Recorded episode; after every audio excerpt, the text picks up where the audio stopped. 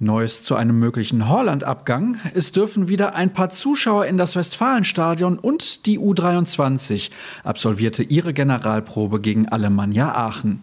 Details zu all diesen Themen erfahrt ihr in den kommenden Minuten hier bei BVB Kompakt. Ihr hört die Stimme von Sascha Staat, der sich wie immer freut, dass ihr reinhört. Wir starten mit Neuigkeiten zum Topstar aus Norwegen. Nein, das ist ausgeschlossen, sagte Hans-Joachim Watzke dem Nachrichtenmagazin Der Spiegel auf die Nachfrage bezüglich eines möglichen Abschieds von Erling Haaland im Winter. Wer gibt denn einen der besten Stürmer Europas in der Winterpause ab, wenn er nicht muss? Borussia Dortmund ist noch in drei Wettbewerben vertreten und in denen möchten wir mit der bestmöglichen Mannschaft antreten. Im Sommer kann der Torjäger, der von zahlreichen Spitzenvereinen in ganz Europa gejagt wird, den Revierclub mit Hilfe einer Ausstiegsklausel bekanntermaßen verlassen. Meldungen wie diese findet ihr übrigens in unserem Telegramm. Wir kommen zu einer ganz anderen Geschichte, die uns allerdings immer wieder auf Trab hält, denn es gibt wieder einmal eine neue Corona-Verordnung. Die Veränderungen betreffen diesmal einmal mehr auch die Zuschauerauslastung im Profisport. Schon am Freitag gegen den SC Freiburg dürfen nun 750 Zuschauer im Stadion weilen. Das gab der Gesundheitsminister Nordrhein-Westfalens, Karl-Josef Laumann, am Dienstagnachmittag bekannt. Hans-Joachim Watzke hatte vor ein paar Tagen die Situation bereits kritisiert. Richtig wäre es gewesen, einen Prozentsatz der Stadionkapazität zuzulassen.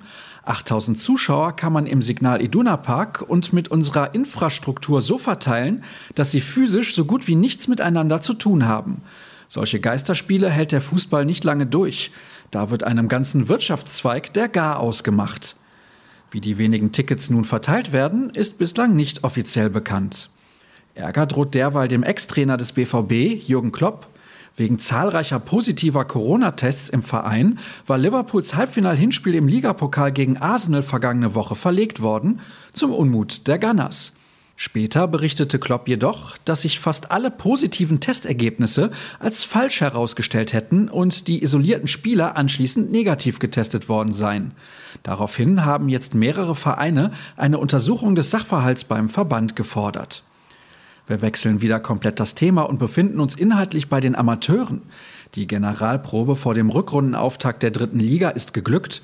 Die U23 schlug gestern Nachmittag im letzten Testspiel den Regionalligisten Alemannia Aachen mit 4 zu 0.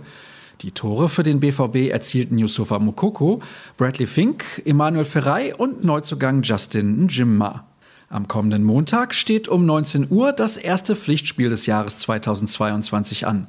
Waldhof Mannheim ist dann der Gastgeber.